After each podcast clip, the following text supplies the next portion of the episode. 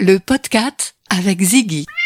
Ziggy, l'alimentation française et engagée qui redonne le pouvoir au chat. Et 10 euros vous sont offerts sur votre première commande avec le code PODCAT sur ziggyfamily.com. Le podcast en partenariat avec la revue Miaou, en vente chez les marchands de journaux et dans les librairies. Bienvenue dans cet épisode 6 du podcast, un épisode exceptionnel chez la comédienne et auteure Annie Dupéret. Annie Dupéret a depuis longtemps une passion pour les chats qu'elle a évoquée notamment dans son récit Les chats de hasard, des chats qui ont croisé son chemin, qu'elle a adoptés et qui l'ont adopté. Le podcast, Nicolas Stoufflet. Annie Dupéret, bonjour. Bonjour. Merci beaucoup de m'accueillir dans votre petit jardin parisien. Non loin de certains de vos chats, vous avez deux chats en ce moment. J'en ai aperçu un, un grand, un grand mâle roux. Oui, c'est un, gros bébert. Voilà, c'est un gros bébert. C'était le chat de ma, petite sœur et euh, quand elle est décédée, j'ai adopté son chat. Et ce gros bébert, d'ailleurs, il est, il est très impressionnant comme ça. Il est très doux, il est un peu pudique, c'est-à-dire qu'il ne vient pas facilement euh, faire un câlin. Mais alors, pendant le confinement, ce chat est devenu un chien. Parce qu'il s'est tellement habitué à m'avoir là tout le temps que ma voisine me disait mais mais mais qu'est-ce qu'il a? Dès que tu pars faire une course cinq minutes il piaule dans le jardin il arrête pas de miauler et il a même été tellement angoissé que je parte que, que tellement habitué à, m'avoir là que il, sortait pour aller m'attendre devant la porte de chez la concierge. J'avais peur qu'il aille dans la rue d'ailleurs. Et je tentais quand je revenais de lui dire bébert tu es un chat les chats ne font pas ça, ne, miaulent pas dès que leur maître s'en va désespérément comme un vulgaire chien. Alors les chiens, justement, vous n'êtes pas tellement attiré par eux, euh, bon, mais vous n'avez rien contre les chiens. C'est important de le préciser. Oui, oui, oui. Non, non, rien contre les chiens, simplement, le, je j'aime pas, euh, comme je dis dans, dans mon livre, j'aime pas ce qu'on doit être avec eux. Voilà. Il faut absolument être le dominant de son chien, même bienveillant et doux et gentil, mais il faut absolument lui faire comprendre que c'est vous le maître et qu'il doit vous obéir, etc., puisque c'est un animal qui vient de la meute, et que si vous n'êtes pas le dominant de votre chien, c'est lui qui va vous dominer et devenir insupportable, voire dangereux pour les autres. Donc c'est euh, c'est un rôle que j'aime pas. Moi, j'ai déjà eu beaucoup de mal à éduquer mes enfants, mais beaucoup de mal. Alors éduquer un chien, non, merci. Et le chat est un animal non hiérarchique, comme euh, nous l'avons entendu dans l'épisode 1 du podcast, d'ailleurs, que vous pouvez bien sûr écouter euh, toutes et tous euh, en ligne et sur les plateformes de téléchargement. Donc nous avons Bébert et nous avons une chatte. Alors nous avons Prune, Prune, qui est une petite chatte que j'ai recueillie vraiment dans un état misérable dans ma Creuse chérie. Et, et elle, a, elle va sur ses 17 ans maintenant. Et c'est une chatte qui a des problèmes. Voilà, elle, est cardiaque. Elle est sourde maintenant complètement parce qu'elle était hyperthyroïdienne. Elle a une tension au plafond qui peut la rendre aveugle. Donc là, c'est vous dire que je donne à cette chatte cinq pilules tous les matins. Mais comme elle est extrêmement gentille, elle les gobe sans aucun problème, toute seule comme ça, avec un tout petit peu de pâté que les gens qui ont des chats doivent connaître, c'est observance, un tout petit peu d'observance, et même quelquefois je joue à lui en mettre une sans pâté, et je lui dis prends, prends ça, prends ça, et elle l'avale. Annie Dupéret, vous avez écrit et dit que vous aviez un amour raisonnable pour euh, les chats. Néanmoins, euh, vous avez connu des chats pour lesquels vous avez eu un amour euh, totalement déraisonnable, à moins que ce ne soit les chats qui aient eu pour vous un amour déraisonnable. Je pense notamment, certes, à Titi, dont vous avez parlé dans Les chats de hasard, votre premier chat de hasard, mais je pense aussi à cette chatte, moi j'ai été bouleversé par ce que vous avez écrit dans, dans ce livre, cette chatte nommée Missoui. Non, j'avais pas un amour déraisonnable en aucun cas. Simplement, j'ai eu affaire à des, à des chats qui peut-être, vous savez, comme certains fauves, moi qui fais un peu de cirque dans les Galas de l'Union, j'avais rencontré des, des dompteurs qui me racontaient quelque chose. Ils me disaient quand tous les numéros qu'ils font corps à corps avec les fauves, euh, la tête dans la gueule ou se rouler avec un, un lion, etc., ce sont des, des félins qui se sont vendus aux humains, si j'ose dire qui ont établi une connivence avec eux. Et il m'expliquait une chose, le seul inconvénient de ça, c'est qu'on peut plus les mettre avec les autres. parce que les autres le sentent, c'est des, traîtres quelque part, c'est des traîtres à la race, ils sont trop, trop sympas avec les humains et, ils sont rejetés. Et c'était le cas de ces deux chats, que je pouvais en aucun cas laisser tout seul à la campagne, parce qu'ils se faisaient, euh, ils se faisaient agresser par les autres qui devaient, qui devaient sentir qu'ils n'étaient pas tout à fait normaux. C'est vrai que Miss Oui voulait être humaine, quoi. Elle voulait sa place à table, sans toucher dans les assiettes d'ailleurs, mais elle voulait être là parce que sinon ça n'allait pas du tout. Elle, c'était, c'était un, un, cas spécial quoi. Alors l'amour n'était pas déraisonnable, simplement quand je dis j'ai un amour raisonnable, après que j'ai commencé mon livre par cette phrase, on n'a pas arrêté de me dire que j'étais folle des chats, bien sûr. J'ai dit non, non, je suis pas folle. J'ai rencontré des chats cons, des chats très très cons, vraiment, je peux vous le dire. Donc je suis pas forcément amoureuse de tous les chats. Je les regarde et j'aime leur personnalité ou je ne l'aime pas. Ou, où je comprends qu'ils sont pas bien avec moi ou qu'ils sont pas bien. Moi, j'ai donné deux chats, deux chats à moi. Je les ai donnés parce que j'ai vu qu'ils ça, ça allait pas du tout. Ils s'entendaient ou pas avec les autres, ou ils étaient mal à l'aise. Donc je leur ai trouvé un bon foyer dans lequel ils sont heureux comme des papes. Souvent, c'était des chats qui voulaient être un humain pour eux tout seuls, qui supportaient pas qu'il y ait un autre. Et il y avait une rivalité, il y avait euh, non hiérarchique peut-être, mais quand même, il y a quand même des dominants et là-dedans, subtil, mais quand même. Vous parlez de la présence des chats, c'est une présence euh, souvent on ne peut plus discrète et on ne peut plus silencieuse. C'est ce que vous appréciez C'est ce qui vous apporte ce bien-être? Ah Oui, oui, oui. Et puis effectivement, j'ai eu euh, deux, deux chattes euh, d'écrivains. Et puis sont pas tous chats d'écrivains, généralement ils s'en foutent qu'on écrive ou pas. Bon, peut-être l'immobilité, ils viennent un peu de temps en temps, mais, mais des chats qui s'intéressent vraiment à la cogitation, ça, pas souvent, mais il y en a qui aiment cette réflexion qu'on a, qui se sentent bien dans cette. Je suppose qu'on doit dégager des ondes qu'ils aiment bien.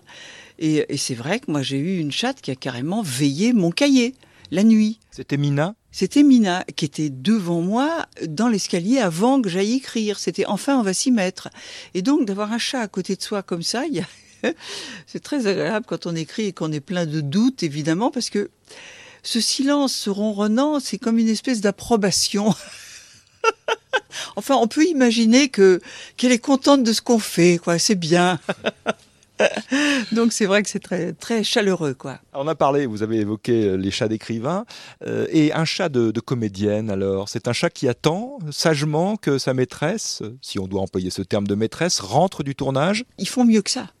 Il faut mieux que ça. C'est que, par exemple, quand on joue au théâtre et qu'on se, qu'on se lève euh, tard, si on s'est couché tard, parce que généralement, avec les comédiens, on va manger après, etc., eh bien, je, je, ne, je dois vous avouer, je ne sais pas comment j'ai obtenu ça.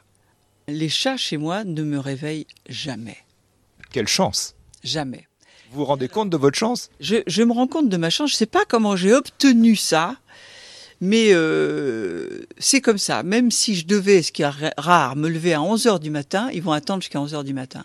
Bon, je leur mets un petit peu de bouffe quand même pour la nuit, pour qu'il n'y ait pas une, une, Puisque les chats mangent un peu comme ils veulent. Je leur, je leur, mets un peu comme ça, mais c'est pas ça. Je crois que c'est euh, un espèce d'ordre que j'ai réussi à mettre dans l'air, comme ça. C'est une espèce d'imprégnation qui fait que même, c'est extraordinaire, la chatte de ma fille qu'elle m'avait confiée, elle m'a dit c'est insupportable, à 6 heures du matin, elle miaule, elle vient nous réveiller, elle nous tapote sur le tête, enfin, elle, elle veut qu'on soit là. Et ben chez moi, elle disait rien. Elle disait rien. Elle se mettait au diapason des autres et on ne réveille pas. Oui, je vais faire des jaloux, je crois. Annie Dupéret, est-ce que cet amour des chats, fut-il raisonnable? Vous l'avez transmis à vos enfants, à, à Sarah et à Gaël ah oui, oui, oui, je l'ai transmis à, à, Sarah et Gaël plus modérément. Oui, oui, ils ont, ils ont un chat chacun. Euh, enfin, Sarah non, puisque ma petite fille est devenue, euh, la petite est devenue allergique.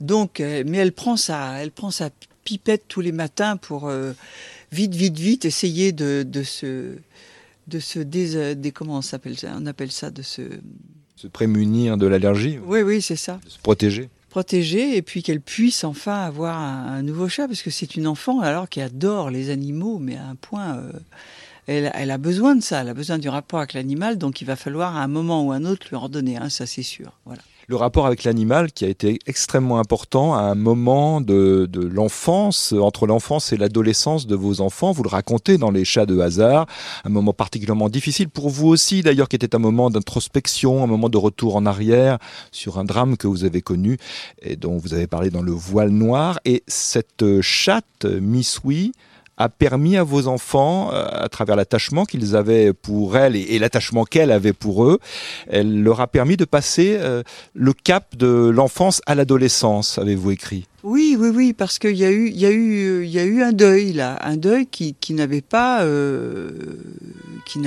pas connu. Il y avait personne de ma famille qui était encore mort, et cette, cette chatte qui était leur chatte d'enfance vraiment, et euh, j'ai dit, elle était l'équivalent en version chat de la chienne Nana dans Peter Pan. C'était tout à fait comme, comme une espèce de, de, gardienne comme ça, euh, qui dormait avec eux, qui était, euh, qui était infiniment tendre. Et effectivement, c'était leur premier deuil. Et, et ces chats de hasard, je l'ai écrit en fait pour raconter surtout un événement. C'était ma fille me prenant par la main pour faire le premier enterrement de ma vie après celui de mes parents, qui sont morts quand j'avais 9 ans. Et euh, elle, a, elle a eu des phrases tellement extraordinaires.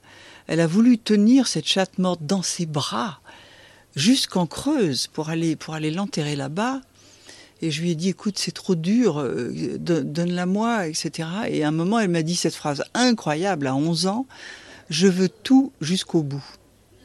J'en suis toujours pas revenue qu'une môme de 11 ans puisse dire ça comme ça, alors que moi j'avais été dans le déni du deuil, j'avais fui tous les enterrements et tout, et, j'ai pas pu fuir celui-là parce qu'elle le voulait.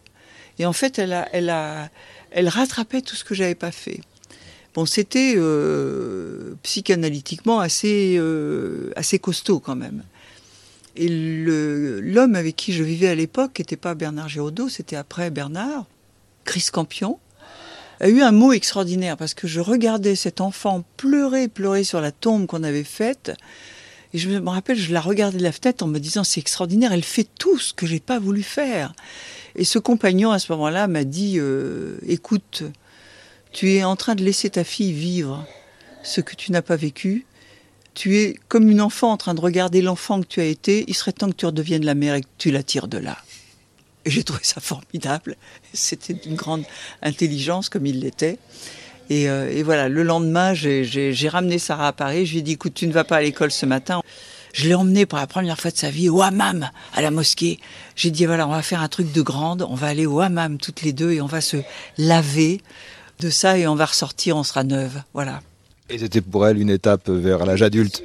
Bien sûr, bien sûr. Et une étape pour moi d'ailleurs, parce que c'est vrai que j'avais j'ai écrit trois livres qui étaient euh, pour moi une euh, la trilogie du deuil. En fait, il y a eu le voile noir, il y a eu Je vous écris avec les lettres des gens qui m'ont qui m'ont euh, fait avancer de manière extraordinaire. Et puis la fin de cette trilogie du deuil, c'était les chats de hasard avec l'enterrement de cette chatte. On peut trouver le livre Les chats de hasard aux éditions Point, euh, plus récemment Complicités animales au Cherche Midi avec Jean-Philippe Noël. Annie Dupéret, euh, on vous verra également l'année prochaine sur France 2 dans, La faute à Rousseau, une mini-série. Oui, une mini-série très jolie, vraiment très jolie et très joliment écrite. Vous avez vécu avec des chats, sans les chats. En fait, entre 8 ans, entre l'âge de 8 ans et l'âge de 28 ans, vous n'aviez pas de chat. Aujourd'hui, pourriez-vous vivre sans chat, Annie Dupéret? La réponse est absolument non. Je ne peux pas vivre sans. J'en ai absolument. J'ai absolument besoin. Alors effectivement, moi, ce sont des chats, mais besoin d'une présence animale euh, et spécialement chat effectivement qui est d'une douceur qui est euh, je crois que la, phrase la plus terrible dans les chats de hasard quand je parlais de que j'avais peur à une époque où j'étais en plein déni du deuil où j'étais très très en, en sauvegarde de moi-même comme ça assez assez durement j'ai écrit je pouvais pas dormir il était impossible pour moi de me laisser aller à dormir avec un chat le nez dans la fourrure comme vous l'aviez autrefois dans la douceur d'un sein. Ça, c'est une phrase que je peux difficilement dire d'ailleurs, parce qu'elle me revient en boomerang comme ça, avec une émotion. Effectivement, c'est tout à fait ça. Et euh, je ne sais pas si je pense au, sein de ma, ma, maman perdue, mais en tout cas, dormir avec un chat est absolument indispensable. Merci pour cette jolie conclusion. Annie Dupéret, merci beaucoup de nous avoir reçus dans votre jardin à Paris. Et à vous toutes et à vous tous, à bientôt pour un nouvel épisode. Abonnez-vous au podcast sur Apple Podcast, Google Podcast, Deezer et Spotify.